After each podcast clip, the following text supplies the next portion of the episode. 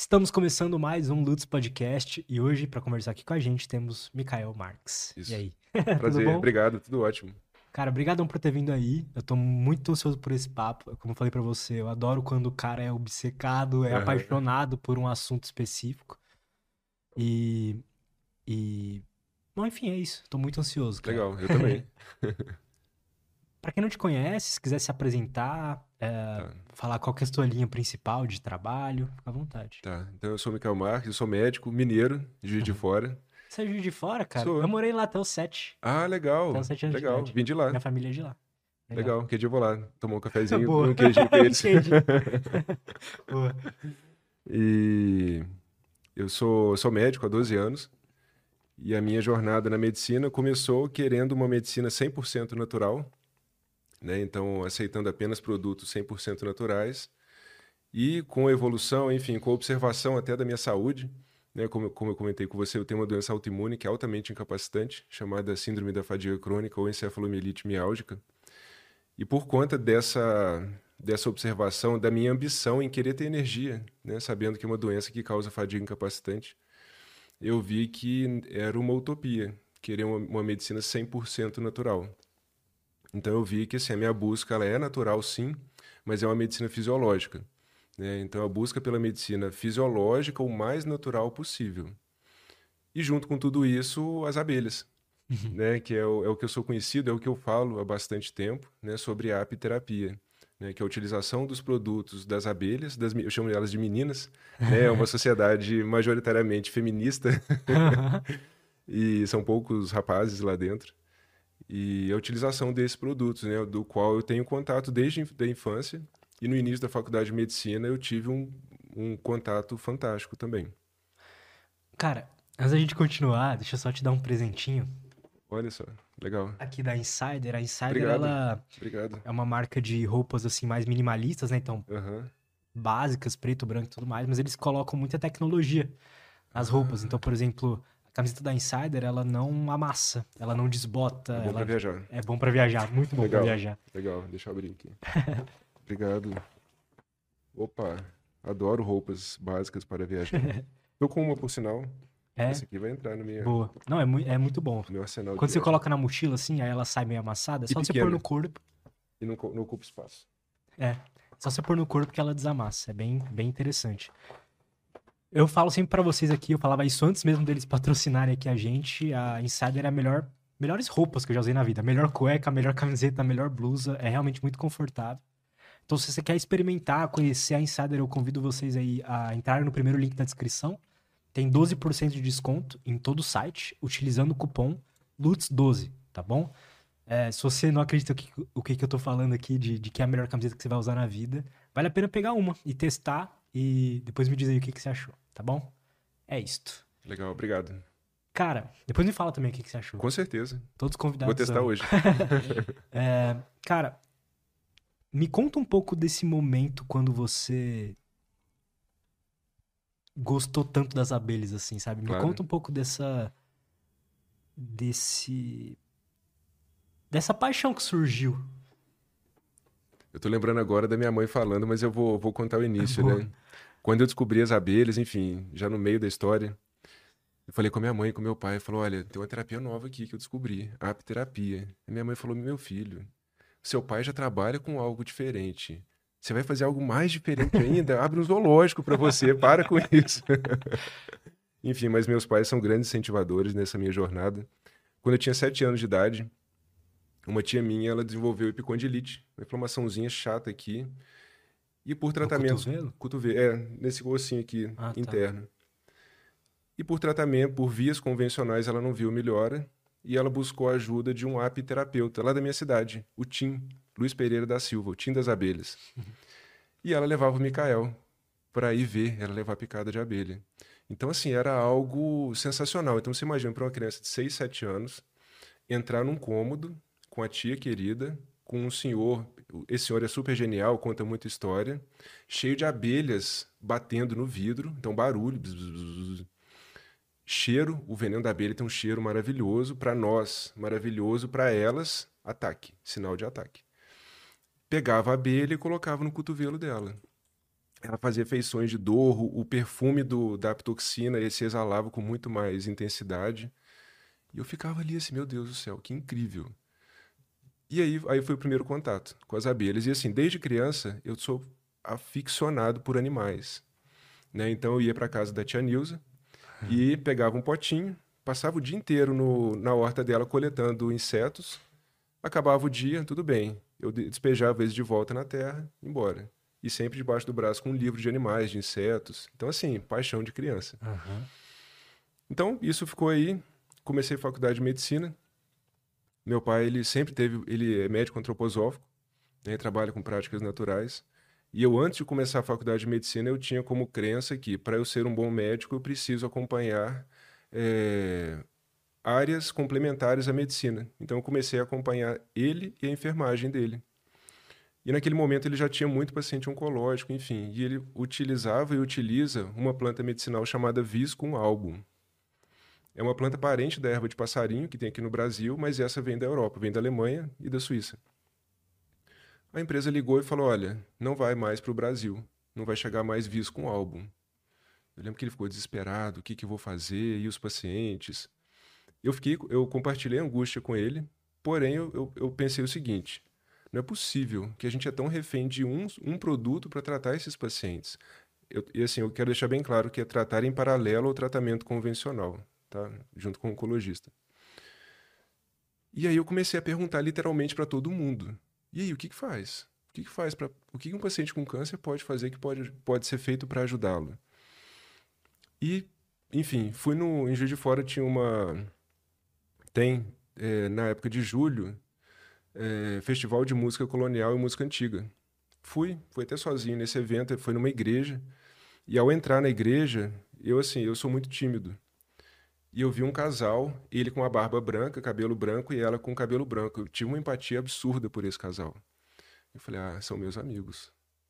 Com muita vergonha, eu sentei do lado deles. Não lembro, puxei assunto. Resultado, no final do concerto, eu estava na casa deles. A casa com um cheiro de própolis verde. Naquela época eu nem sabia o que era própolis direito. Um cheiro muito forte. Ele começou a contar, ele era apicultor. Senhor Agostinho Beguele Beethoven, primeiro apicultor de Juiz de Fora. Caramba, cara. E ali, e assim, era um momento difícil emocionalmente, acontecendo algumas situações complexas para mim, pessoalmente. Então, assim, uma das fugas que eu tive naquele momento, boas, era ir para casa dele.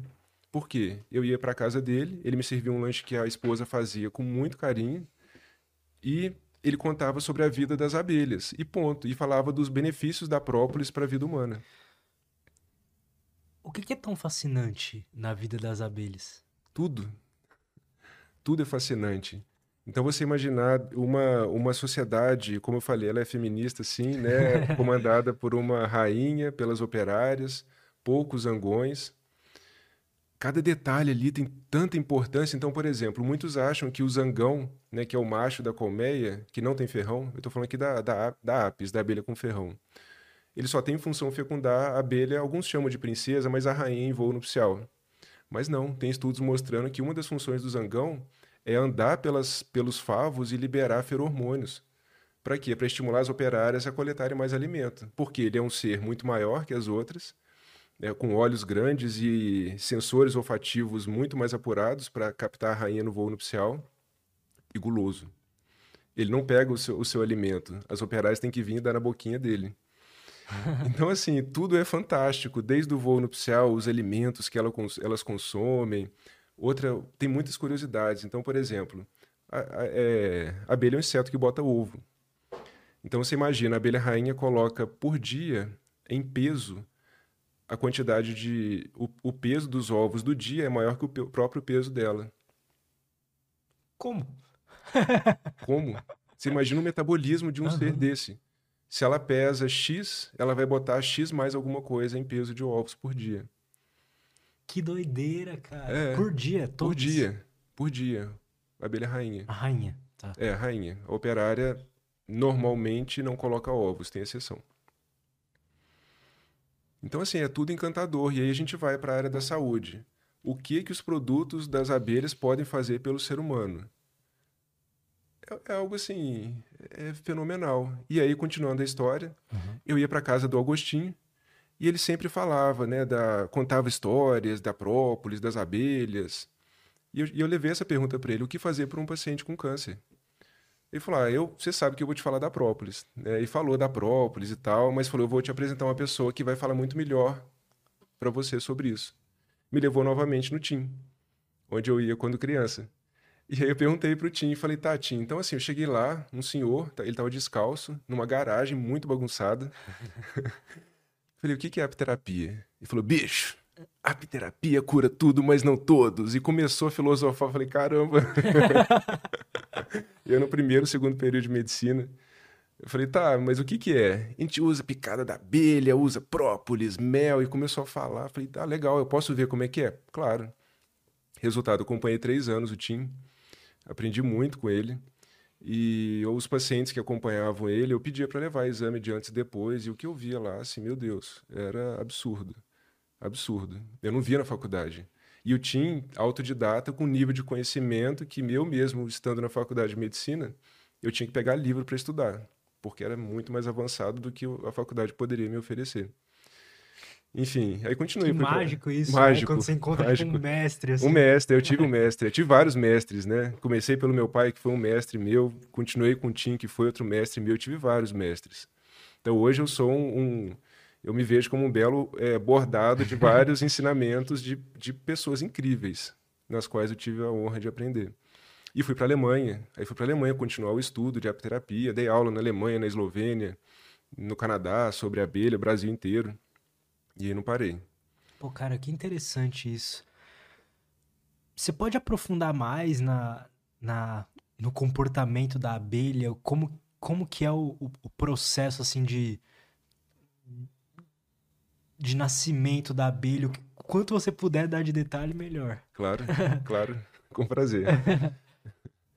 Então, assim, a gente a gente está falando mais das abelhas com ferrão, mas é importante a gente saber que elas são assim, sem querer gerar rixa que já existe, né, é uma abelha importada, não é nossa. Né, ela veio com a colonização, né, teoricamente veio por, por jesuítas, é, mas nós temos as abelhas nativas, que são pouquíssimo conhecidas aqui no Brasil, que são nossas, brasileiras, são mais de 300 espécies. Caramba! Sabendo que a gente está falando da minoria das abelhas aqui, que são essas abelhas que fazem colônia, que fazem mel. A maioria das abelhas nem fazem mel e nem fazem colônia são as abelhas solitárias. É, essa é a maioria. Agora, a vida das abelhas, é, por exemplo, na, ap, na ap, vamos falar da abelha apis. Que é a com ferrão. Que é a com ferrão.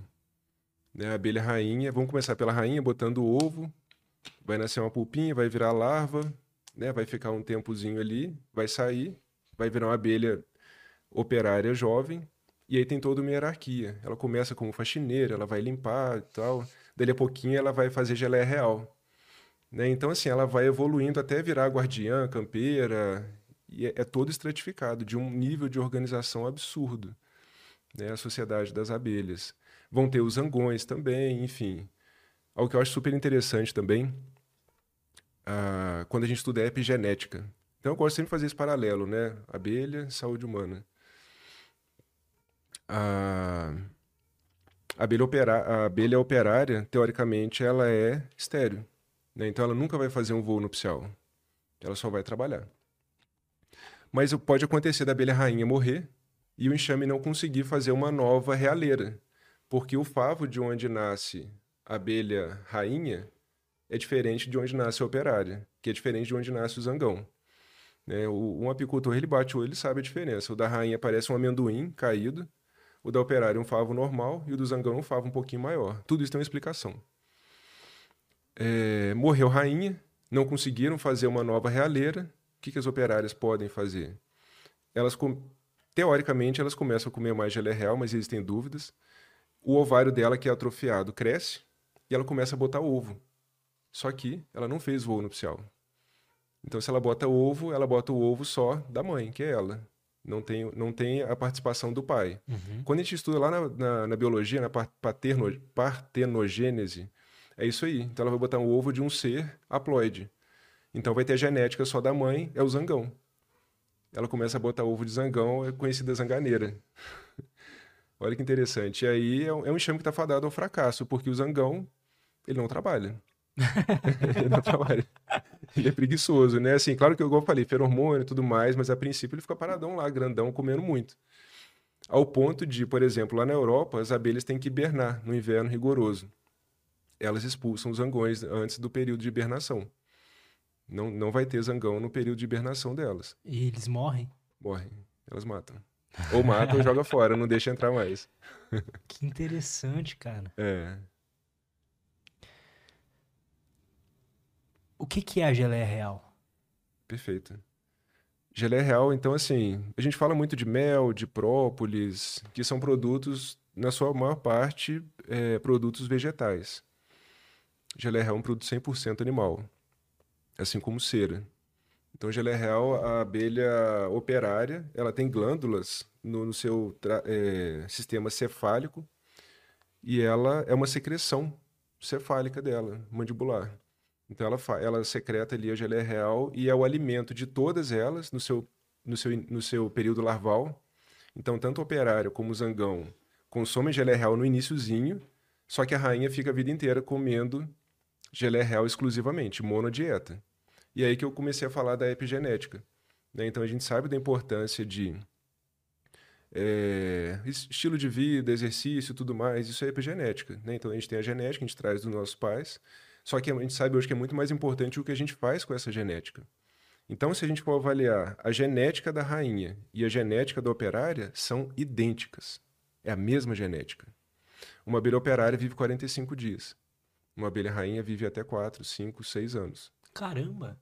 Uma é estéreo e a outra é fértil. Qual que é a diferença? Porque assim, um apicultor experiente, ele sabe, ele pode pegar o ovo de uma operária e fazer o enxame fazer daquilo uma rainha. Ele consegue fazer esse manejo. É, é o mesmo ovo, é a mesma genética. Né? Mas vão ter diferenças além da alimentação. O estilo de lifestyle da rainha é diferente também, né? Porque ela, ela fica ali no, no, no ninho, ela não, não sai para trabalhar, uhum. bota ovo o dia inteiro.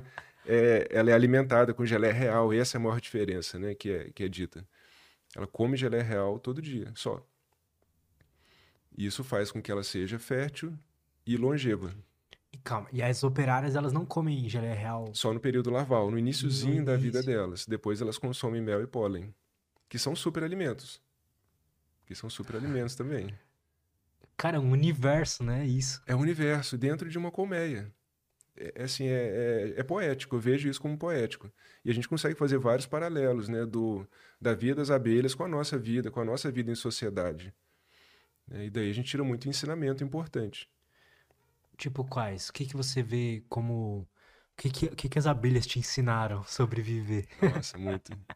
Eu acredito que o, o mais importante é um nível de cooperação muito grande. É, então, tem uma fala dentro da filosofia antroposófica que eu acho muito interessante. Né? O Rudolf Steiner, que é o fundador da filosofia, ele fala que a abelha operária ela abdicou da sua vida, da sua sexualidade em prol da colmeia. Enfim, isso é interessante, né? Porque ela nunca vai ter o prazer de ter uma vida sexual. Ela vai só trabalhar. Isso é interessante. É muito interessante. Né? E assim, o nível de cooperação delas, a, a estrutura de um enxame, ela é muito bem estabelecida. Né? Então, assim, para quem está de fora, parece maldade matar o zangão na época do, da hibernação? Parece maldade. Só que, assim, se elas não fizerem isso, elas vão morrer. Então, assim, a gente, a gente começa a observar não uma abelha em si como um ser importante, mas como a sociedade como algo importante. Então, é tudo em prol da sociedade. Exemplo, a rainha tá velha, né, não tá botando ovo direito. Provavelmente elas vão matar essa rainha. Elas vão matar essa rainha e fazer uma nova. Né? Isso elas fazem. Então, assim, não é importante a rainha. Se a gente matasse o presidente e é, traz outro. Isso, não tá bom, puf, pega outro. em prol da sociedade. Então, Cara, isso é muito louco. É muito louco. É incrível. O quão egoísta elas são? Ou não tem isso? Eu não vejo egoísmo nenhum nas abelhas.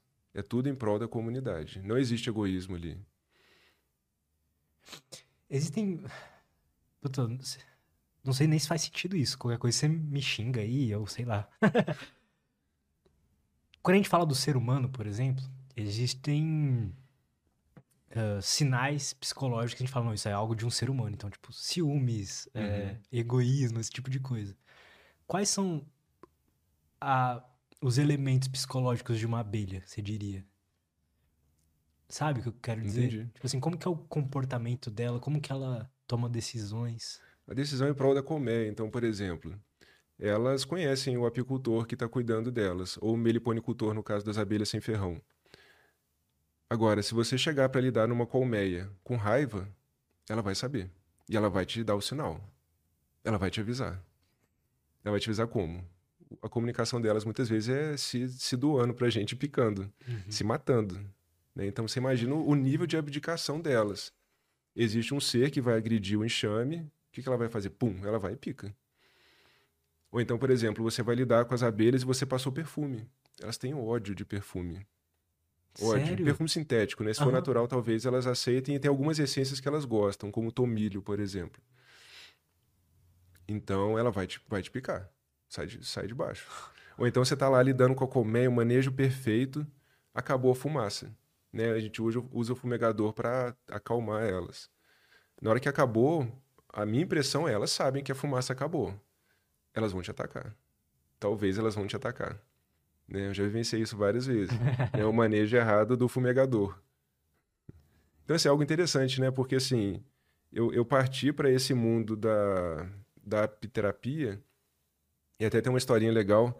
Eu fui fazer estágio na Alemanha de apicultura biodinâmica, né? Que é uma apicultura orgânica e biodinâmica dentro dos preceitos da filosofia antroposófica. E sempre que eu fui para qualquer local fazer estágio, eu sempre gostei de levar presente. Levei de presente para o apicultor Messi, para o senhor Norbert Peplau, um mel. Falou, professor, um mel aqui de presente. Ele pegou, mas eu falei, eu tenho um pedido para o senhor. Pois não. Prova, prova na minha frente, eu quero ver o que, que você vai achar. Eu queria que ele me elogiasse, mel brasileiro, eu esperava, né, uma festa. E o alemão, algo que eu aprendi a admirar muito, ele é muito sincero. Ele pegou o mel, olhou o rótulo, abriu, provou, ele olhou no fundo do meu olho e falou: Você precisa estudar mais. Cara. Falei, caramba, o que, que eu preciso estudar? E não entendi, ele não me falou. Você precisa estudar, ponto. E aí eu comecei uma jornada para entender sobre qualidade, porque não é só falar que própolis e mel e pólen é bom para a saúde, isso todo mundo sabe replicar.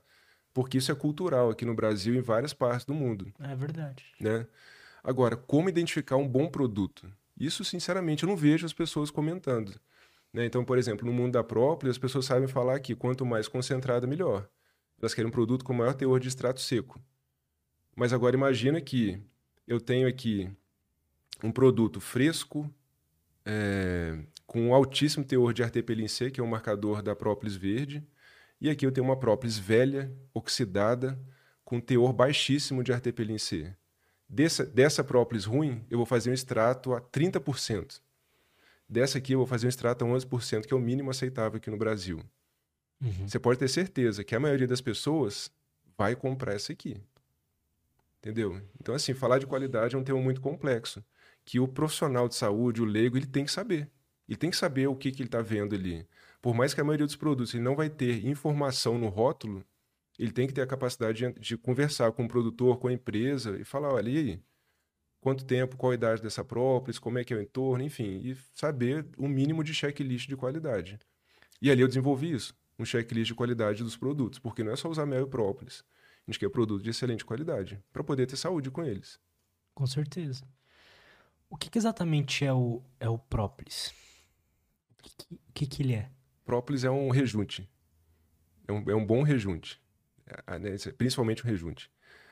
O própolis é uma resina que a abelha utiliza para basicamente duas funções. A principal é rejunte, então ela coleta resinas na natureza, coloca saliva, pólen e rejunta toda a colmeia. Ela calafeta toda a colmeia. Então tem um buraco. Uhum.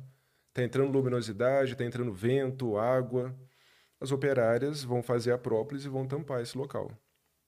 Essa é a principal função. Uhum. Agora, tem uma função também de controle microbiológico dentro da colmeia.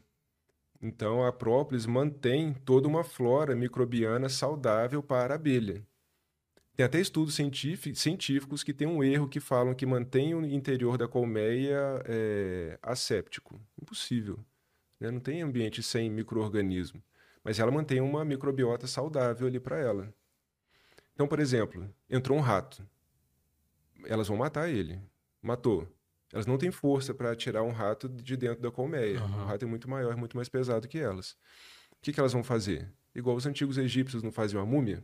Aham. Um, do- um dos produtos utilizados na mumificação era própolis. né? Caramba. Elas vão fazer aquilo, elas vão mumificar o rato. Não vai ter cheiro, não vai ter micro-organismo micro que cause malefício para elas ali. Se você tirar o rato ali, vai ter cheiro de própolis. Múmia. Então essa é a própolis. E assim, e a própolis, ela varia muito. Né? Então a gente vai, vai falar de pelo menos duas características da própolis. A primeira é quem fez. A gente vai falar então de abelhas apis mellifera ou de abelhas nativas sem ferrão. E de onde ela coletou essa resina. Então a mais famosa é a própolis verde do alecrim do campo. Né? A apis mellifera coletou do alecrim do campo, aqui na nossa região tem muito. Ela pega os brotinhos e vai lá e faz própolis verde. Ou em manguezal, ela faz a própolis vermelha, que é uma própolis vermelha igual sangue.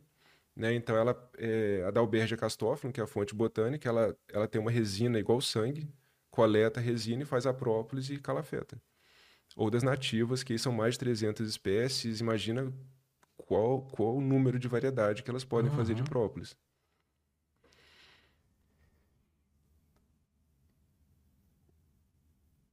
O- Mas assim, o que que é...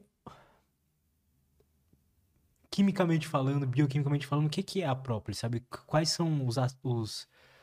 a estrutura dela?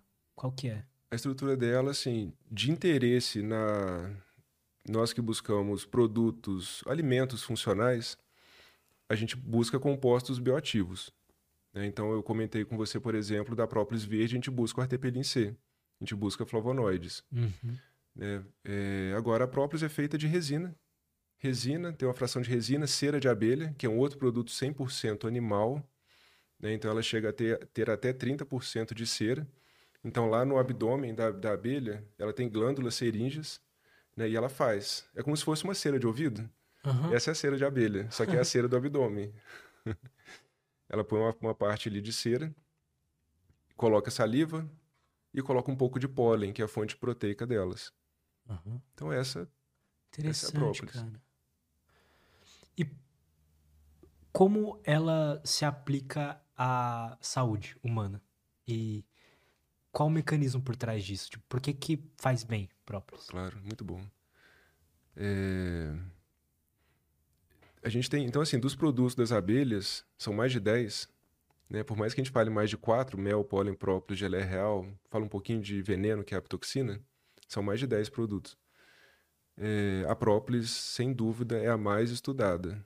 É que no mundo pós-pandemia é o que o- realmente o mundo quer usar.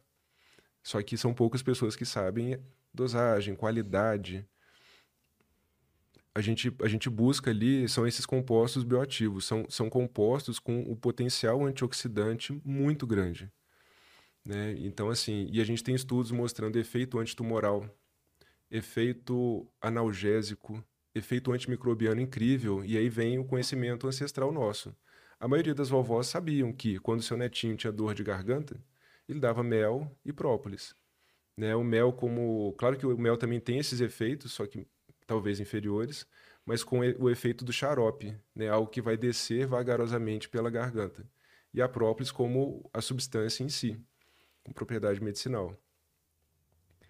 É tipo um xarope natural, digamos assim. Xarope natural, mel e própolis, por exemplo. E a verde, e a própolis verde é a própolis mais estudada. É aquela mais comum que a gente encontra em farmácia e tal ou não? É, é a própolis mais comum que a gente encontra, porque ela é mais estudada. né? Então a gente tem muito mais informação científica sobre a verde do que qualquer outra própolis. Quais os principais usos? Então, por exemplo, pra quem que é mais indicado? Pra... É pra todo mundo? Como é que você enxerga isso? Eu vejo que é para todo mundo. Todo mundo que busca saúde deveria consumir uma dose baixinha de própolis. Eu gosto da verde justamente por termos muita informação. Eu acredito que vai chegar um momento em que a gente vai ter mais informação sobre outras própolis, das abelhas nativas, por exemplo, que são incríveis. Mas hoje a gente tem pouca informação. Aham. Então, por conta disso, eu dou preferência para verde. E todo mundo deveria usar uma dose em jejum, um, shotzinho com própolis verde. Então, quem quer, quem quer ter saúde? Agora, quem está doente. Então, assim, primeiro, a gente não está falando de remédio. A gente está falando de um alimento funcional. De um alimento, assim como o cúrcuma é interessante, assim como vários outros alimentos. A própolis é mais um deles, né, que é interessante para promover a saúde e para ajudar a trazer a saúde de volta para quem já está doente. Uhum.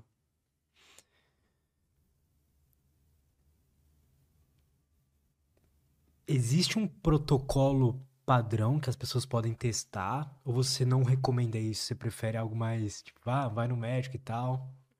Como que você enxerga isso? Se alguém quiser testar, identificar como é que tá se sentindo. A complexidade disso tudo aí vai entrar no mundo da qualidade. Tá.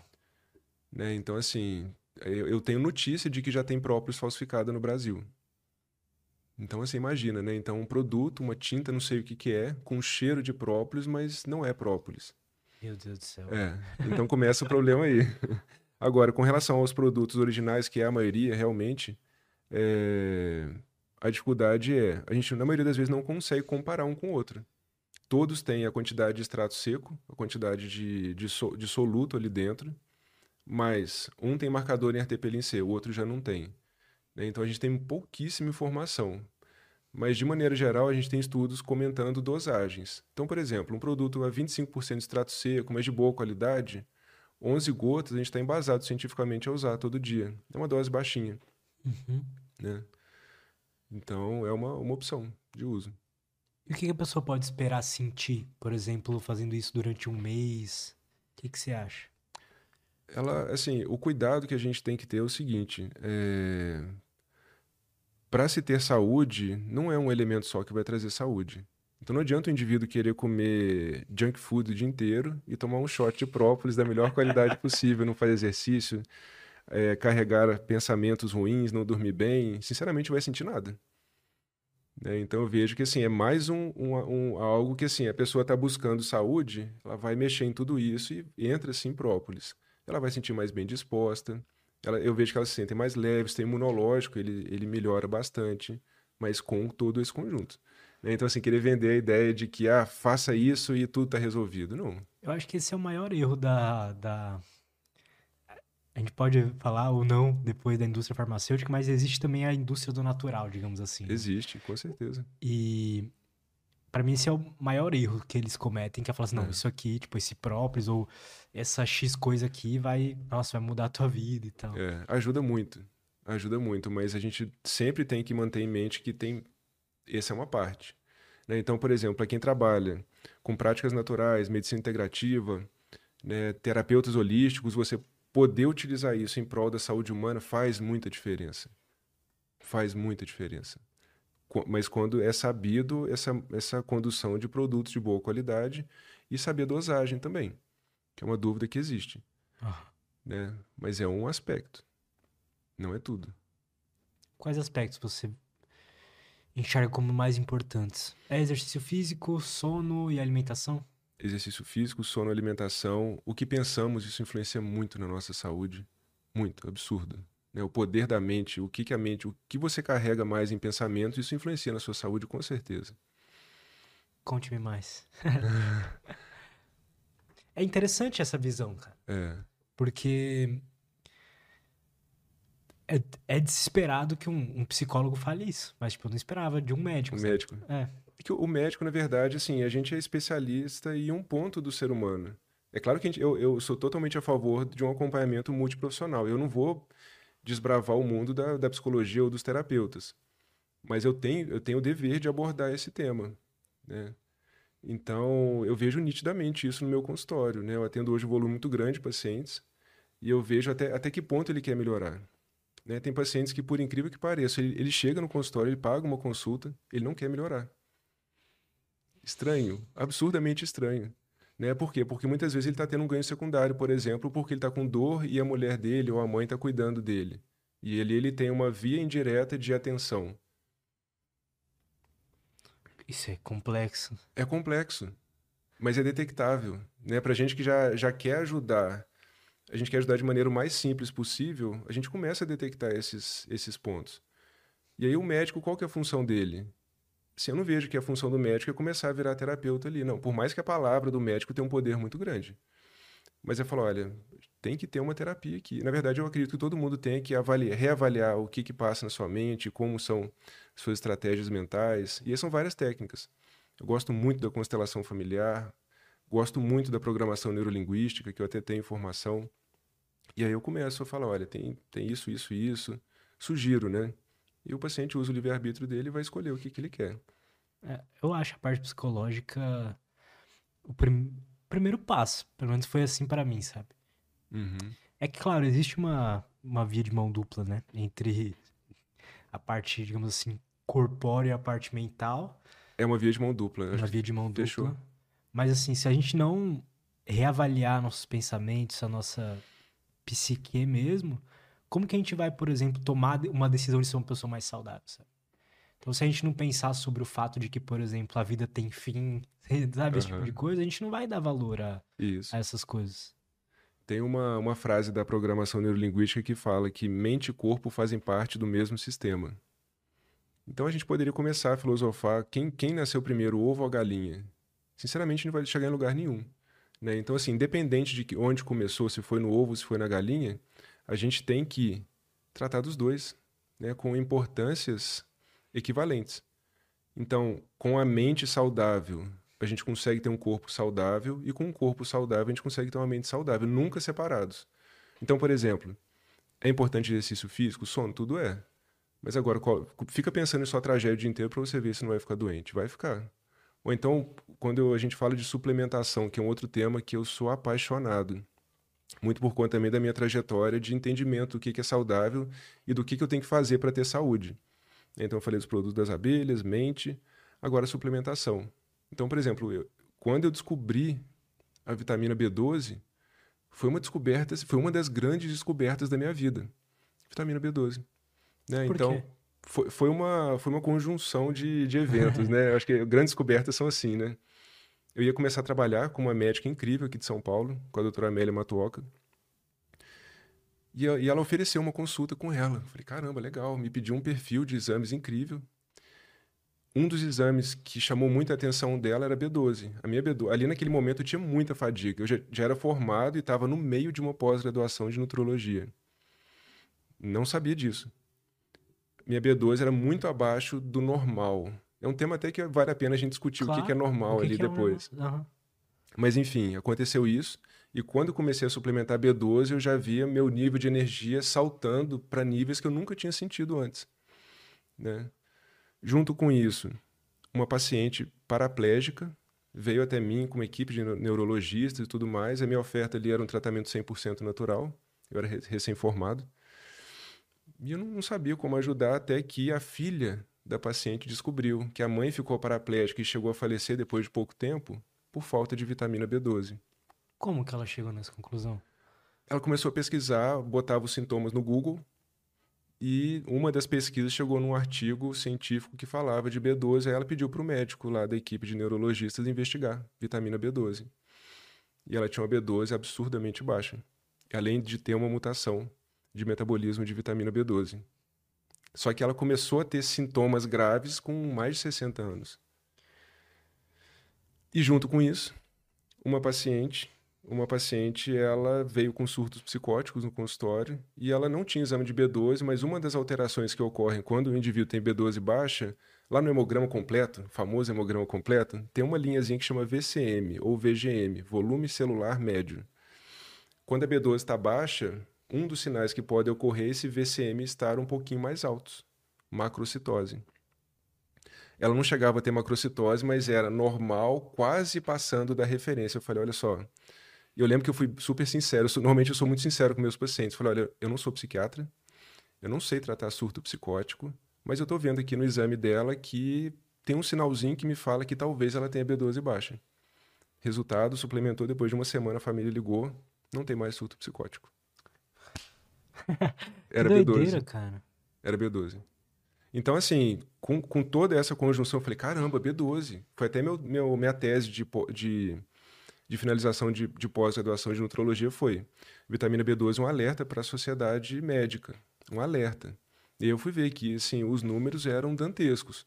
né, de a quantidade de pessoas com B12 baixa. Eu fui entendendo que o exame não é confiável, e a gente chega no tema normalidade. Né? Então eu pergunto para os pacientes, para as pessoas: você sabe o que é aquele normal do exame laboratorial? E as pessoas, sim, é, tem que estar tá dentro aí, né? É o que está bom. Não, então assim, tá certo que tem que estar ali dentro, é um cálculo estatístico, né? Mais no, cerca de 95% da, do espaço amostral das pessoas que fizeram aquele exame tem que estar ali no normal. Só que é só um dado estatístico. Mais nada. E o profissional de saúde ainda acha que aquilo é bom. Aí não, tá errado. Aquilo é frequente, não é bom. Dentro do normal, da B12, por exemplo, a gente tem um mundo de pessoas. Eu estava muito fora, mas a maioria das pessoas está lá. Desculpa a palavra, fudida, mas está lá, está normal. Uhum. É, e assim, a minha concepção é que ele é feito para enganar o profissional, porque ele olha, ele não sabe, e o paciente está sofrendo, está com depressão, está com ansiedade, está com insônia, está com brain fog, a mente não funciona, e às vezes é B12. Está tendo surto psicótico. Né? Então, assim, a gente está falando de um tema, tudo isso que a gente está conversando até agora, são temas de, de interesse muito grande para a sociedade. São temas simples, baratos. Só que, infelizmente, o nível de conhecimento que chega para a classe de profissionais ainda sobre isso é muito pequeno. Muito pequeno. o número que tá lá como normal, então é só o comum, assim, de. O comum. Não que é o ideal, né? É. Então, por exemplo, o número de obesos nos Estados Unidos hoje. Lá, hoje lá é normal. em várias regiões você encontrar com obeso. Isso é, isso é bom? Não. Não, mas é normal.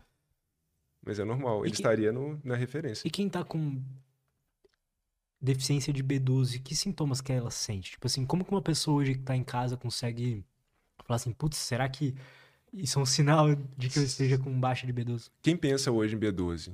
As pessoas que pensam em B12 baixa hoje são os vegetarianos, uhum. né? E são, e, a, e, são os geriatras pensando que o idoso pode ter B12 baixa. Na verdade, assim, eu vejo que... Eu já atendi muitas pessoas, né? E, e todas elas eu, eu, eu faço questão de aferir B12. Todo mundo tem B12 baixa. Né? Então, assim, qual que é a dificuldade? Todo então? mundo? Todo mundo tem. Todo mundo que não suplementa tem B12 baixa. Todo mundo.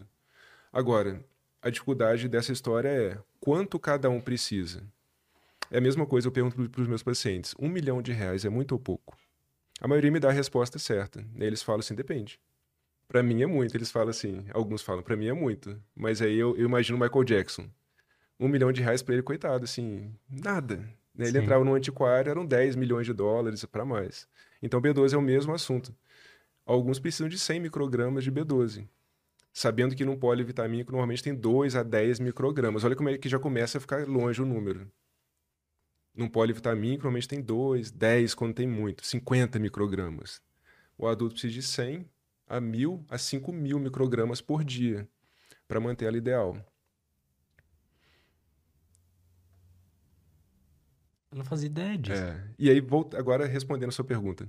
Quais são os sintomas? Não é específico, tá? Então, a pessoa ela pode apresentar depressão, ela pode apresentar fadiga, ela pode apresentar dores no corpo, ela pode apresentar sintomas gastrointestinais, porque o que a B12 faz? A B12 ela é, ela é responsável por células de grande renovação, como células intestinais, ela é responsável pela formação de glóbulos vermelhos na medula e ela é responsável por manutenção dos nervos da banha de melina. Uhum. Então, assim, a gente está falando do quê? De tudo. Tudo do corpo humano precisa de B12. Né? Então, assim, como que a gente está hoje no século XXI e isso não é um conhecimento que está na, vamos falar, na massa crítica? Não é. É raro. Como que os psiquiatras não pedem exame de vitamina B12? Meu Deus do céu. É inadmissível isso, dá trabalho, muito. Entender isso aí, eu confesso que até hoje eu estudo. É simples, muito. Barato, muito. Mas é, existe um altíssimo nível de complexidade, até para entender exame laboratorial, porque não é um exame. São vários exames para muitas vezes saber falar da B12. São pelo menos três. Para falar do ferro, são mais de cinco exames que eu vou juntar essas informações para entender do ferro, que é a carência nutricional mais comum no mundo. No mundo. Vitamina A, né, eu comentei com você. A importância da vitamina A não é um problema de maneira geral nosso, mas existem países que morrem crianças. Meio milhão de crianças no mundo ficam cegas por falta de vitamina A. Problema que a gente conseguiria corrigir medindo e suplementando. Isso é barato. Né? São vidas ganhas, sabe? Por conta de questões muito simples. E assim, existe a lenda de que é tratamento só de gente rica. Não é. Não, é, não deveria ser, na verdade. Né? Eu já atuei. Por que existe essa lenda? Porque realmente, assim, para nós hoje conseguimos dar uma atenção boa para o paciente, conseguimos pagar toda essa esses cursos, a nossa infraestrutura é caro. Então acaba que o paciente tem que pagar. Isso é caro. Cada curso que a gente faz desses né, é uma fortuna para nós. Mas por que, que o médico do posto de saúde ele deveria estar tá sabendo isso, sabe? Eu já entrei com todo esse conhecimento numa favela aqui de São Paulo. Trabalhei durante um período. Né? E eu consegui aplicar e as pessoas conseguiam manter um tratamento desse. Claro que era mais básico, claro. Né? Mas a diferença daquela criançada catarrenta voltava sem catarro. Né? Aquelas crianças chegavam assim, todas sujas. Né? E, e muitas vezes era falta de vitamina D, que é um hormônio, sabe? Que é barato. Era falta de ferro. Criança, assim, indivíduo que cresce, indivíduo que perde sangue, então que cresce, criança, bebê. Indivíduo que perde sangue todo mês, mulher em período fértil. E, ou indivíduo com doenças que sangram, com câncer coloretal, por exemplo, tem ferro baixo. Ou maratonistas, né, perdem muito ferro. Então, assim, essa galera tem que suplementar ferro. Não vem com a conversa de, ah, vamos, vamos comer mais. Não, é impossível. Tem que suplementar e tem que ser personalizado. É, é isso aí, é, como, como aqui eu converso com vários profissionais, eu vou criando uma. uma eu vou ficando mais confuso. Uhum, imagino. Por quê? Porque tem uma linha de profissionais que vai falar o seguinte: não, a gente precisa suplementar, a gente precisa. É, a gente tem várias deficiências aqui, pelo, pela forma. Enfim, a gente tem várias deficiências. E tem uma outra linha que vai falar que. Não, cara, a gente consegue pegar tudo dos alimentos. Só comer. É, só comer.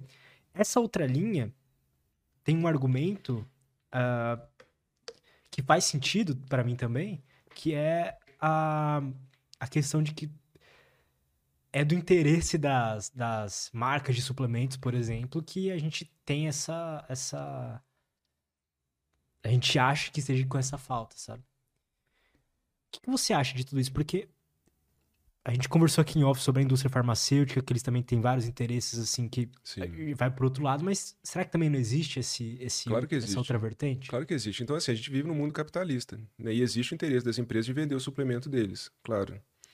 E... Então tá, vamos, vamos suplementar ferro? Tá, eu não quero comprar suplemento, eu sou contra a indústria do suplemento. Tá bom, vamos comer carne. Carne é um bom, uma boa fonte de ferro, todo mundo sabe. Um comprimido do suplemento que seria de 100 miligramas, eu vou comer em carne. Tá bom, 5 quilos de filé mignon por dia, se for uma dose. Entendeu? Então, assim, impossível. E a biodisponibilidade não vai ser de 100% desse, desses 100 miligramas de ferro, desses 5 quilos de filé mignon. Né? Ou 3 quilos de fígado, por exemplo, por dia, se for uma dose. Impossível. Então, assim, a gente vai, vai, vai chegar naquela teoria que eu te falei. Minha meta era ser natural, 100% natural. E eu queria buscar tudo só na comida, só no alimento, na planta. Impossível. Né? Muitas vezes uma pessoa com ferro baixo vai precisar de uma infusão de ferro, porque via oral não vai conseguir. Ou porque está com efeito colateral, ou porque está absorvendo pouco, ou porque está perdendo muito. Mas por que a gente evoluiu para estar nesse déficit? Ou, ou foi a biodisponibilidade do ferro que foi diminuindo nos alimentos e tudo mais? Porque, entende o que eu quero dizer? Por que, que a gente, por exemplo, Uh, por que a gente precisa estar tá com o ferro certinho, sabe? Um, um, carro movido a gasolina. Você consegue andar nele sem gasolina? Não. Não. Então isso é essencial para o ser humano, assim como a gasolina é importante para um carro que é movido a gasolina, ou a eletricidade para um carro que é elétrico. A, a gente tem um nível de, de conhecimento hoje capaz de trazer uma longevidade muito grande para o ser humano e uma qualidade de vida muito grande. Há 100 anos atrás, um indivíduo com B12 baixa morria. O indivíduo com ferro baixo, isso existe até hoje. A mulher passava, às vezes, a vida com queda de cabelo, fadiga, com hipotiroidismo, não sabia. Então, assim, isso é questão de conhecimento. A gente consegue hoje trazer essa tecnologia toda simples para qualidade e longevidade humana. É uma questão de melhorar a experiência melhorar a experiência vivo. na Terra. Simples assim. Eu gosto muito disso. É, eu também. Eu gosto muito dessa ideia. E é simples, de né? Isso é simples. Então, assim, você imagina um carro, ele não tem pneu no, no, E, assim, tem que ser específico e personalizado. né? Você tem uma, você tem um Fusca. Se eu colocar 30 BPS ali da unidade que for no pneu. Agora, se for uma Speed, você tem que colocar 100. É um número muito maior, um pneu fininho. Então, assim, tem que ser específico. Por isso que é caro, será? Porque tem essa necessidade de ser personalizado. Não é que é caro, assim, eu vejo, hoje é caro por conta da exclusividade. Né? Então, hoje, para um profissional, ele conseguir essa gama de conhecimento, ele vai ter que investir um valor altíssimo Que ele não vai ter interesse, provavelmente. em informações. Sim. E assim, não vai ter uma indústria patrocinando ele para fazer tudo isso. Aí a gente chega nesse ponto que é, é negro, né, da medicina. Não tem. Né, estudar B12, né? Quem, quem tem interesse em que exista uma suplementação em massa de uma vitamina essencial para o ser humano? Ninguém. Talvez a empresas, empresa lá que vende o suplementozinho, mas isso não gera tanto recurso. Né? De vitamina A. Com relação à vitamina A, existe, existe até uma polêmica, né? Grandes entidades sabem dessa, desse problema da vitamina A, principalmente o Oriente Médio, é um local onde morre-se muito por falta de vitamina A. Por algum motivo específico? Não sei te falar, talvez sim. Talvez alimentos com pouca vitamina A. Né? Vitamina A eu vejo na prática que é possível com alimento. Exemplo, batata doce de polpa laranja. Possível, repor só com alimento. Iodo, igual eu te falei, com alga, possível. Mas foi desenvolvido o arroz dourado. Né? Um arroz que tem a promessa de ter vitamina A e supriria a carência de vitamina A no mundo. Ah. Só que assim, qual que é a necessidade de criar um alimento transgênico Muito mais difícil, né? mais difícil, sendo que a gente tem uma batata. A batata, assim, existe um artigo da NASA.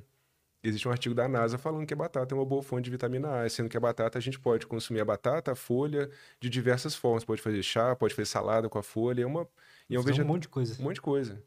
E é uma, um vegetal de fácil manejo, né? Qualquer lugar que você planta, ela vai nascer. Barato. Mas enfim, então assim, igual assim, eu, eu- eu não tenho. Eu, eu acho que tá certo, né? Ter o seu. ter- rolar dinheiro entre tudo isso. O erro é o interesse puro e exclusivamente no dinheiro que a gente vê ocorrendo, né? Em prol ou em detrimento do sofrimento humano. Esse é o problema que a gente vê hoje. Por quê? Tudo isso que eu estou trazendo aqui, desde a apterapia, que é muito comum em países mais pobres. Né? Então, por exemplo, Cuba é muito comum a apterapia. Né? Leste europeu é comum. Por quê? É o que a galera tem e funciona. E funciona muito bem. Desde essas vitaminas, por que, que o mundo inteiro não está falando isso? Né? Como que pessoas morrem ainda por falta de vitamina? Né? Tudo bem usar antibiótico, eu sou a favor do uso de antibiótico, mas por que também não usar junto ou antes uma própolis, que tem um efeito antimicrobiano absurdo? Porque dá menos dinheiro. Sim. Então, assim, dá para tem que andar junto. Então, eu que trabalho com medicina integrativa, com medicina complementar, eu quero andar junto com os especialistas. E é para ser andado junto. Né? Eu não estou querendo excluir o mundo do remédio, nada disso. Mas saibam que quem trata comigo e com médicos dessa linha vai usar muito menos o outro. Que tem que, tem que ser usado. Né? Uma emergência médica, um infarto agudo do miocárdio. Cara, Sim. vai lá. Ele é para isso, sabe? Agora, o camarada, você jovem, você vai lá. Tudo bem fazer um check-up num cardiologista, super apoio. Mas vai fazer só check-up. Mas o que, que eu posso fazer em prol da saúde? Aí o tema que a gente traria, salutogênese. Normalmente um médico convencional não aborda esse tema. Né? Sei Assim, o que é isso. Salutogênese. Então, assim, o que... então, assim, normalmente você vai falar de pato... é, patologia, o estudo da doença. Sendo que na medicina convencional é muito falado em é, tratamentos sintomáticos. Tá certo, mas só isso que tá errado. Né? Só isso que tá errado. A gente tem que unir tudo que a gente tem de bom. Tem que ter, tem que ter remédio, sim. Tem que ter um médico especialista. A gente agradece muito a eles. Mas o certo é a gente tem que andar junto com eles. É igual eu falo muito de câncer, de própolis no câncer, de visco no câncer. Todos os meus pacientes têm um oncologista deles. E eu não atendo paciente que não esteja com um oncologista. Não atendo. Cara, isso é uma decisão muito legal que você tomou, É, na minha opinião, porque o grande erro pra mim que tô de fora vendo tudo isso é quando a- o profissional ele é 880. Não, eu sou o Fanático. cara só do natural ou o cara só dos fármacos e tudo é, mais. É, o fanático. Fanatismo em nenhum âmbito é bom. A gente poderia falar de- sobre religião, então, por exemplo, eu, eu consigo muito bem entrar em qualquer religião. E de qualquer uma eu vou pegar o que tem de melhor nelas. E não tem nenhuma. Eu entro em igreja católica, entro em centro espírita, centro de umbanda, candomblé. Eu me sinto assim também. Consigo extrair coisas boas de todas. Todas. Vão ter pontos que eu não vou gostar? Com certeza. Mas eu apago. Então, por exemplo, numa das, num dos momentos difíceis da minha vida, eu me apeguei em, em áudios do padre Fábio de Mello. Incrível. Meu sonho é conhecer esse camarada. Eu vou conhecer ele. Não sei como, mas assim, eu escutei todos os CDs dele, que são muitos, mais de uma vez, talvez umas três ou quatro vezes. Concordo com tudo? Não. Não concordo. Mas eu falo que, assim, foi um remédio para mim. Escutar o padre Fábio de Mello. Cara, que legal isso, porque eu achava que eu era maluco É. por ser assim. Não, mas- prazer, somos dois. Então. Não, porque eu também, eu não tenho religião nenhuma, mas em vários momentos, assim, alguma coisa de uma religião específica, eu tive um momento bem difícil ano passado, acho, ano retrasado, não lembro mais. Que, tipo, que me ajudou mesmo a não ficar tão na merda assim foi. Acho que é o padre Paulo Ricardo, não sei se é isso. é Tem um canal no YouTube que a, a cinematografia dos vídeos dele são muito boas. Aham. Mas assim, foi. E, cara, eu nunca. Tipo, eu cresci numa família completamente ateu, sabe? É. E nunca pensei que isso poderia me ajudar, mas me ajudou. Só que eu não, não faço parte da religião também. Não acredito em tudo, mas, pô, me ajudou. E já tive conhecimentos de outras religiões também é, mais diferentes, assim, né? Então, da Umbanda, por exemplo, já me ajudou também. Então, muito louco isso. É né? isso aí. Então, assim, tudo tem que ser assim. Desde a medicina, as religiões, né, o que vai te ajudar. A gente tem que ter essa flexibilidade. Cara, você consegue me contar um pouco como que é o, o, o processo de de criar um protocolo personalizado para um, pra um ser humano? Claro. Antes da gente, antes de você me contar, posso só pedir uma pausa de dois, três minutinhos? Claro. Pegar mais uma água ali Claro. e a gente já volta? Volta. Vamos lá. Tem mais algumas coisas que eu quero conversar com você, mas a gente parou na naquela questão como como que é feito um protocolo personalizado? Assim, o que que você olha? Uhum. Quais são assim os principais fatores? Qual é o processo que você faz para fazer um? Uhum. Eu acredito que. é a isso gente- que é a medicina de precisão? O pessoal fala? Medicina de precisão é, assim, é trabalhar com é, pautado, eu, eu vejo que assim, muito em exames laboratoriais, né, de maneira muito pre- pre- é, precisa e personalizada. Eu gosto de trabalhar com estratificação, com estratificação. Então, o que, que é básico? A maioria das vezes eu vou, eu vou querer avaliar o que é básico e oferecer o que é básico para o meu paciente. Então, por exemplo, no carro, é básico ter gasolina, é básico óleo, é básico ar do pneu. Uhum. Então, para o ser humano, o que, que é básico? O ômega 3 é básico, é, um- é uma gordura essencial, um ácido graxo essencial, a gente não produz. E a gente não come peixes de águas profundas que contenham quantidades boas de ômega 3, eu tenho que suplementar. Né? Vitamina B12, eu tenho que acompanhar. Ômega 3 também. Então, eu gosto de começar do básico. Passou o básico, existem queixas, existem problemas, a gente vai partir para o avançado. Né? No avançado, temos avaliações mais complexas, de maior valor, temos terapias mais complexas, mais caras, enfim. Mas tudo eu vejo que deveria ser pautado com certa racionalidade. Né? Então, a gente consegue isso através de exames laboratoriais seriados. Né? Então, por exemplo, eu costumo brincar, por exemplo, eu conquistei minha esposa dando um pote de mel para ela. e emprestando livro de astronomia em alemão. Né? Então, será que isso funciona para qualquer uma? Com certeza não. Só que foi tudo um teste. Assim, eu quis me mostrar, eu fui autêntico e fui mostrando para ela e deu certo. Só que foi teste. Né? Se ela não gostasse do mel, talvez. Ou eu, termina... acho que eu terminaria com ela.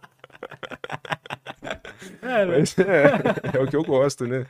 É, A medicina tem que ser assim também, ela tem que ser personalizada. Né? Então, igual a gente falou de dose de B12, a dose que eu estou oferecendo para o meu paciente, ela, é, ela, ela traz uma atuação importante. Ou, por exemplo, eu tenho um carro, eu, há um tempo atrás eu vi uma Mercedes que ela consumia, ela consumia, gastava um quilômetro por litro de gasolina. Um. Agora, o, o meu carro que está até chegando, ele faz 30. Né? Então, assim, será que se eu comprar a mesma quantidade de gasolina para um, eu vou, vou ajudar os dois? Não, Uhum.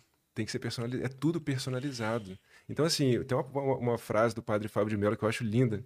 E ele fala assim: a, a medicina ela tem que ser é, artesanal. Ele fala do arte, da importância do artesanato. Né? Trabalhos em série são importantes? Claro que são. Né? O protocolo, né? isso deve ser seguido, mas numa emergência, isso está certo. Agora, num tratamento que visa buscar saúde, Não vai funcionar se for só um protocolo. Então, por exemplo, ah, eu estou fadigado. Beleza. B12 é importante? Muito, mas tem que ser avaliado. Né? Precisa, mas quanto?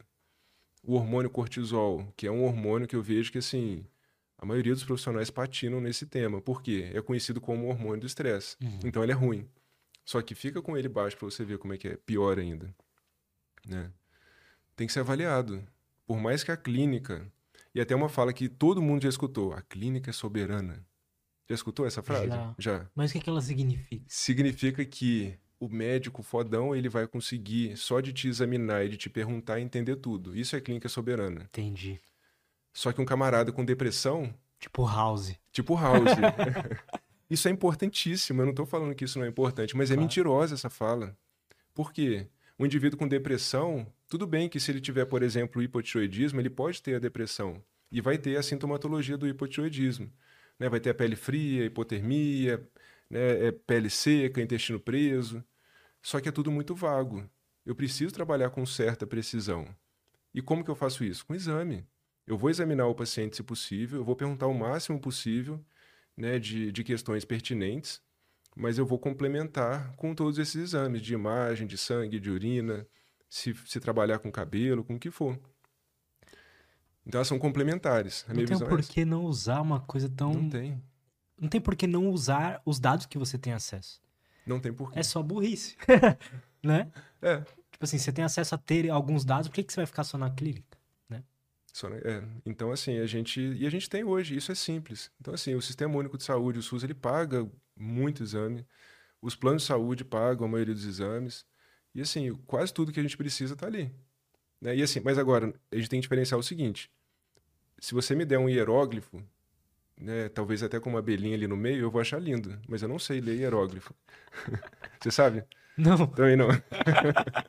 então, assim, não adianta também. Existem médicos hoje que acreditam, médicos profissionais de saúde sabem que o paciente ele quer um médico que pede exame. Então, o que, que ele faz? Ele pede exame pede muito exame. Só que não adianta nada ele pedir se ele não sabe interpretar. Eu escutei uma piadinha quando eu estava na faculdade, eu achei muito engraçado, né? Que o, o Jesus Cristo estava lá atendendo no pronto-socorro. Já achei engraçado. Já é engraçado, né? Mas aí ele entrou um paciente, cadeirante, e o Jesus falou: levanta e anda. Ele levantou, curou o cara e o cara saiu reclamando. Eu, pô, por que você está reclamando? Ele não botou a mão em mim.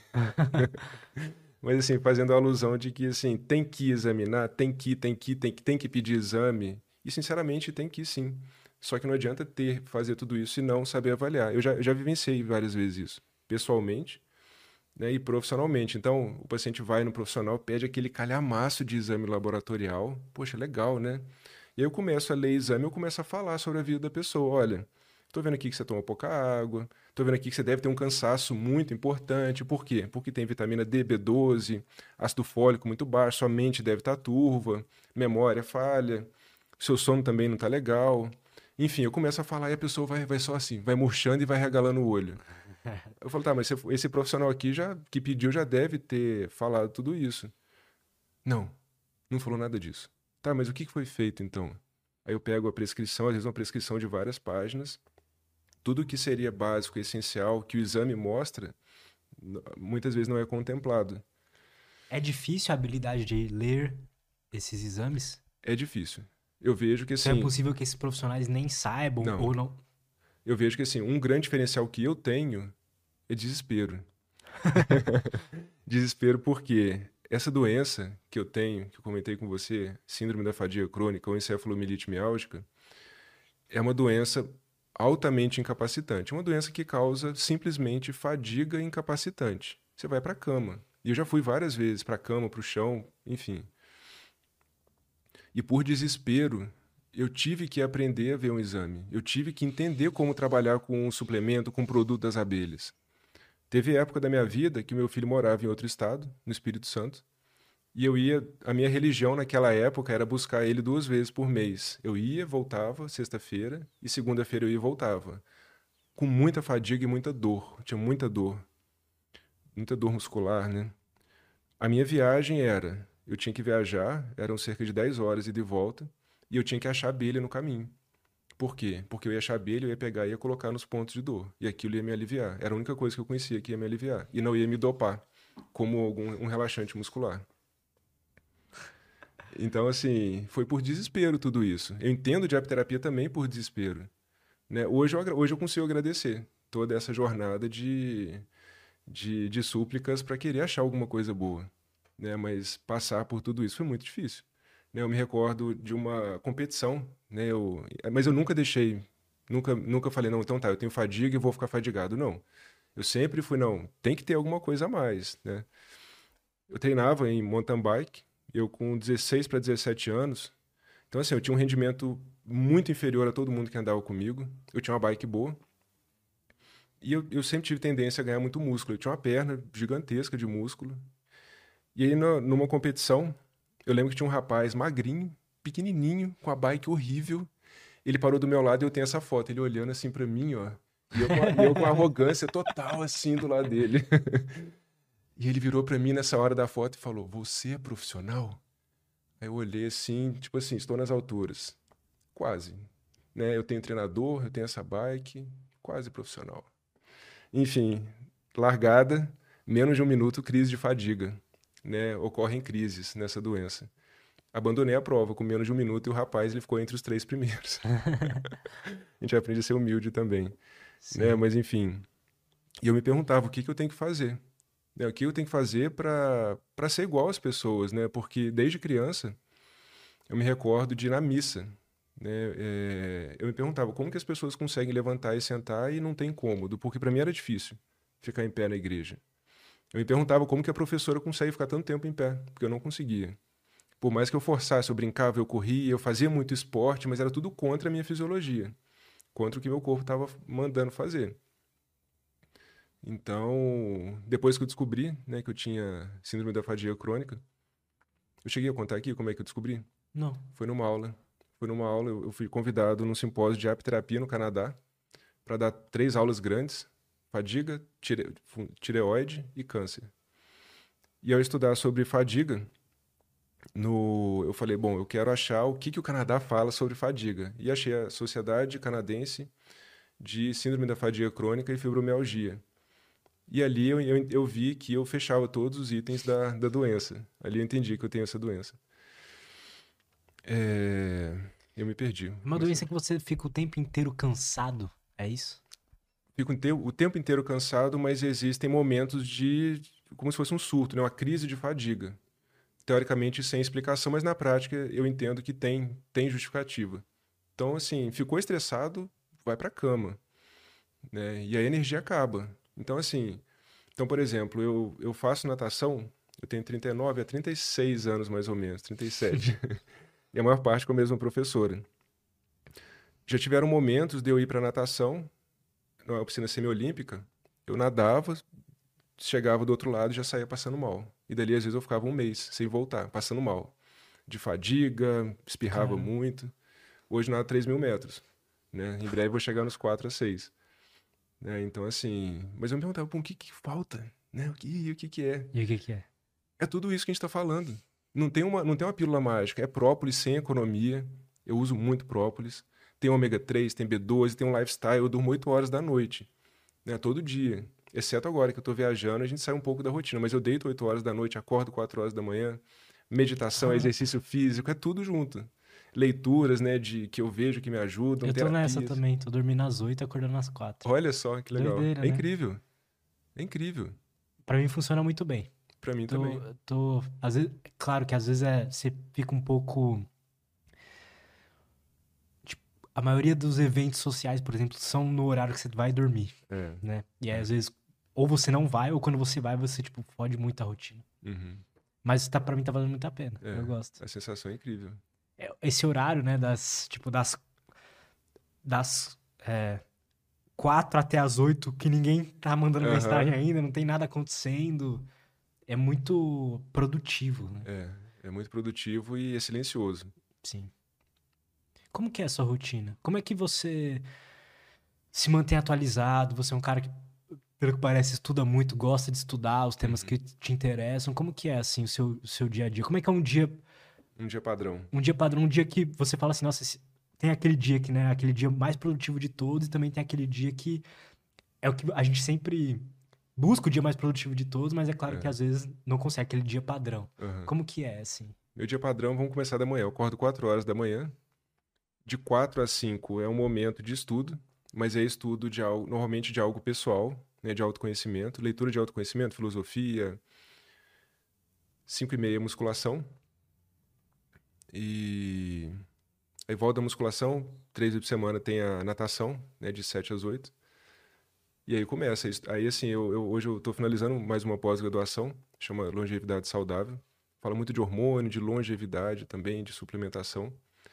E artigo científico e projetos que a gente tem hoje, não só o consultório, que é uma, é uma demanda importante, mas projetos. Eu estou lançando um curso de apterapia, é, livros, aí é o dia tomado, reuniões por conta de algum dos projetos. É o dia inteiro sem parar. E muito estudo. Porque, assim, é- são, são muitos temas, né? Por mais que hoje o curso de apterapia, a paixão por abelha, por esses produtos, é grande parte do meu tempo, sim. Mas tem todo esse lado da medicina holística, integrativa, que é, é muito vasto, né? Sim. Então, E- E o estudo, né, ele é uma coisa engraçada, porque você desenterra uma coisa ali, você acha que, putz, eu vou entender esse É. assunto aí. Na verdade, surgem várias outras coisas que você precisa estudar. Então, eu vi que você também estuda botânica, né? sim. Imagino que, pô, você vai estudando as abelhas e tal, pô, tem que entender de botânica, tem que entender. entender de biologia. de biologia, é. das abelhas. É um, é um assunto, e assim, o que eu acho interessante, ter conhecimento é, é ter humildade. Porque quando você, você coloca uma meta, eu quero entender esse assunto. Além das ramificações que você comentou que vão existir desse conhecimento, você entende que tem muito mais para conhecer. Então, quanto mais você conhece, menor sensação eu vejo que a gente tem de conhecimento e maior humildade, consequentemente. Chegou um ponto da minha vida que eu falei, nossa, eu sou muito foda. Né? Eu, eu sei muito de planta medicinal, eu sei muito de tratamento natural, mas eu estava numa bolha que era muito pequenininha. Quando eu saí da bolha, eu falei, meu Deus do céu, tem tudo isso aqui. Como que foi sair da bolha? O que que foi sair da bolha pra você? Foi incrível, porque assim, eu, eu comecei a minha jornada com a filosofia antroposófica.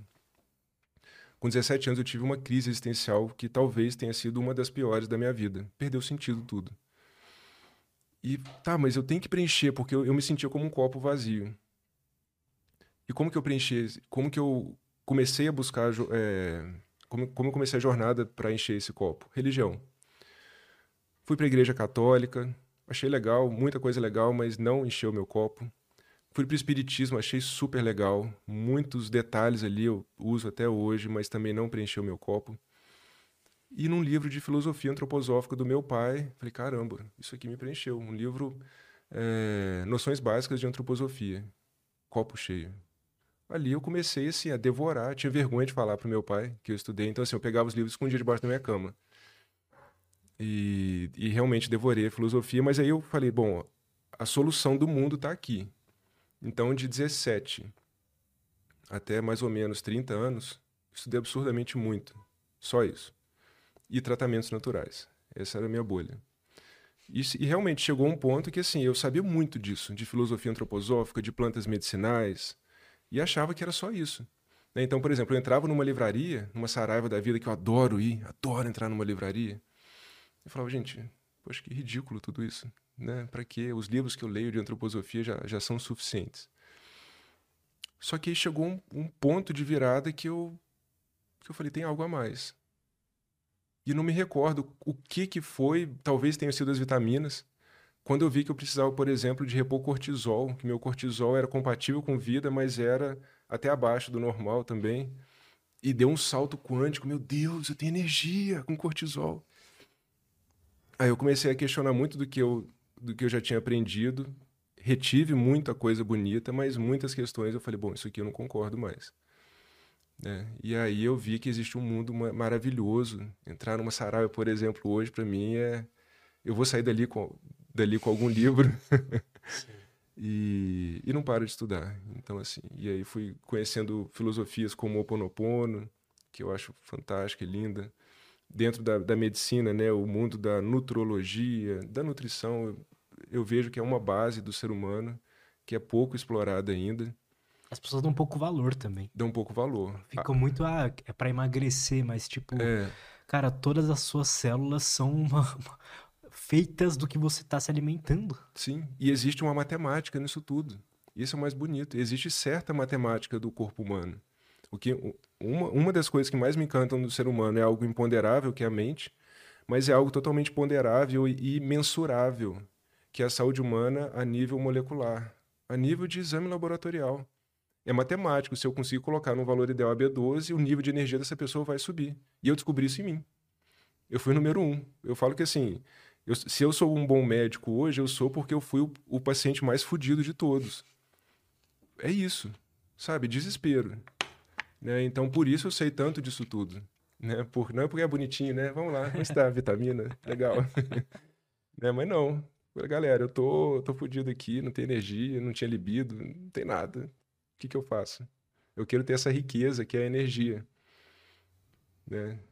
Ou então também depois do Covid, né? Eu quero ter a riqueza de respirar, porque eu desenvolvi depois do Covid uma dispneia, dor ao respirar, que chegou a um ponto que eu falei, cara, não quero mais viver.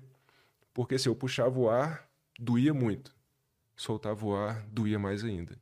Você imagina, puxar, soltar, o dia, você respira o dia inteiro, né? Uhum. E eu olhava para o mundo assim, gente, a riqueza tá aqui. Eu quero respirar. e o ar não entrava e doía. E eu fiquei dois anos assim, isso é história recente. Aí eu descobri né, dois suplementos que revolucionaram a minha respiração depois do Covid. Né? Então, assim, como que eu descobri? Sofrendo. Sofrendo. minha escola. Né? É uma das escolas, é uma das, das, formas do ser humano poder evoluir. Né? É aquele, aquele ditadozinho, né? Faça do limão uma limonada. Eu tenho certeza que eu fiz uma... Eu estou fazendo ainda, tá? Eu não, não me considero pronto. Eu considero ainda que assim, eu estou talvez no início de uma jornada que eu já vislumbro vários pontos de, de, de alvo, né? de objetivo. Mas já, já passei o, o que muitos falam, né? O que o pão que o diabo amassou, isso eu já, já conheço muito bem. E hoje, como que você enxerga assim, se você, ou se você não acredita nisso, mas como que você enxerga um, o sentido da vida, sabe? Qual que, por que, que a gente tá aqui? Por que, que a gente. Pra que, pra que que vale a pena. Por que, que vale a pena viver, sabe, na tua opinião? Nossa, essa pergunta é incrível. Eu, pergunto, eu me pergunto isso com muita frequência. Então, assim, a gente pode falar. Tem uma palavra japonesa que eu gosto muito que chama Ikigai.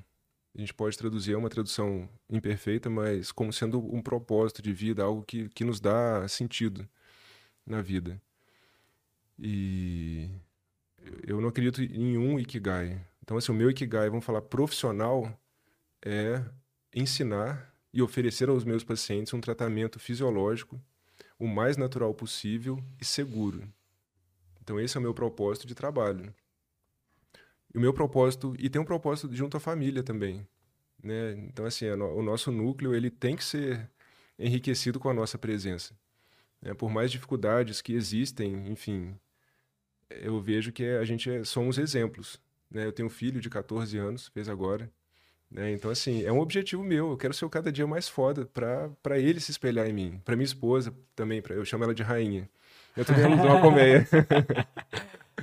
né? Eu quero. O dia que eu conheci ela, eu falei, caramba, eu quero ser o cara mais foda do mundo. Porque foi, foi amor à primeira vista mesmo, sabe? Eu bati o olho e falei, caramba, é muita areia do meu caminhão, pro meu caminhão, mas eu quero. e consegui. E assim, eu vejo que assim, na minha, olhando para trás, tudo que até hoje eu quis, eu consegui. Então, por exemplo, quando eu conheço alguma, alguma terapia e eu, vislu eu entendo quem que é o cara daquela terapia, eu chego no cara. Né? Eu vou, vou pegando a galera e tal e chego no cara. Então, por exemplo, quando eu descobri reorganização neurofuncional, segundo período de medicina, ou terapia Padovan, né? a, a fundadora é viva até hoje, mora aqui em São Paulo. Foi uma palestra que eu chorei absurdamente, casos neurológicos, e ela fez uma terapiazinha simples ali, e, e o vídeo mostrou, falei, cara, vou fazer. Resultado, fiz a formação inicial, dali a pouco tempo estava na casa dela tomando chá, e ela me ensinando particularmente, sabe? No mundo das abelhas foi a mesma coisa, no mundo da medicina, por exemplo, não sei se eu vou falar no uso de vitamina D em altas doses, tem uma hum. referência mundial que é brasileira, que é o Dr. Cícero Coimbra, e eu sabia se eu era fissurado nesse cara, em determinado momento da minha vida. Eu vou fazer estágio com esse cara, eu vou fazer. E aí eu fui numa palestra dele, todo mundo queria falar com ele, ele é muito famoso, né? Eu falei, doutor Cícero, eu quero fazer curso com você, eu quero ser seu estagiário. E ele foi super solícito comigo. Ah, legal, o que, que você faz? Naquela época eu trabalhava exclusivamente com medicina antroposófica, tinha feito nutrologia. Eu falei, então, eu sou isso. Ele deu uma risadinha assim, eh, provavelmente não gostou do meu currículo, vai entrar na fila. e aí eu falei, tá, mas eu quero, eu preciso, eu tenho doença autoimune, eu tenho muito paciente autoimune, eu quero. Entra na fila. E eu fui ficando com raiva. E eu não sou de ter, assim, de, de ameaçar. Eu, aí eu peguei a faca. Peguei o dedo, o meu dedo, e falei, cara, em um ano, em um ano eu tô no seu consultório e me espera. E meu nome é Mikael Marques. Lembro do, do Schumacher, eu sou o Mikael, um ano. E aí saí tremendo com raiva. E, e, assim, eu testei, eu tentei de várias formas estágio com ele, não conseguia durante um ano. Até eu ter uma brilhante ideia. Bom, ele é neurologista, ele é polêmico, a maioria dos médicos não gostam dele, mas a minha esposa é neurologista. Rainha, pede lá um estágio para ele. Aí ela, nossa, legal. Pediu, aceitou na hora, na hora. Ela falou, quando você quer vir? Ah, marcou a data. Aí ela falou, posso levar meu marido? Pode. Aí... e aí, o dia que eu sentei no consultório dele, o, o Facebook, um ano. Um ano. um ano aí, eu, quando eu sentei, ele olhou assim para mim e falei, lembra de mim? Ele falou, lembro. que doideira. É, e foi incrível. Cícero Coimbra é um, um ser humano, assim, Pô, você falou vários nomes aí que eu não conheço. E depois, se puder me mandar um, algumas pessoas, claro. alguns nomes que você acha legal. Claro. É o que eu te falei, assim, eu me vejo hoje como um bom retalho, uma coxa de retalho, sabe? Eu não sou inventor de nada, né? Mas eu, eu sou bom, bom aluno de vários mestres. Né? E é isso que eu sou hoje. Claro, indico com o maior prazer, todos eles. Que legal, cara. E, Mikael, para quem quiser acompanhar mais seu trabalho, se for que vai lançar um curso agora, qual o melhor lugar? Instagram. A gente tá começou a, a divulgação ontem né, do curso de apterapia para profissionais da área da saúde e médicos. Vai lançar quando, já sabe? Ou não? A gente está em, tá em rota de lançamento, mas vai ser lançado agora, no início de agosto. Ah, legal. A aula inaugural vai ser final de agosto. E, enfim, vai ser um curso para mostrar o potencial disso tudo da abelha, dos produtos das abelhas, ensinar qualidade e mostrar os potenciais terapêuticos disso tudo, que é muito desconhecido no Brasil. Por mais que hoje todo profissional de saúde saiba indicar própolis, né? É. Você sabe disso, mas são poucos que sabem utilizar o máximo potencial que esses produtos tenham com relação à dosagem, com relação à qualidade, né?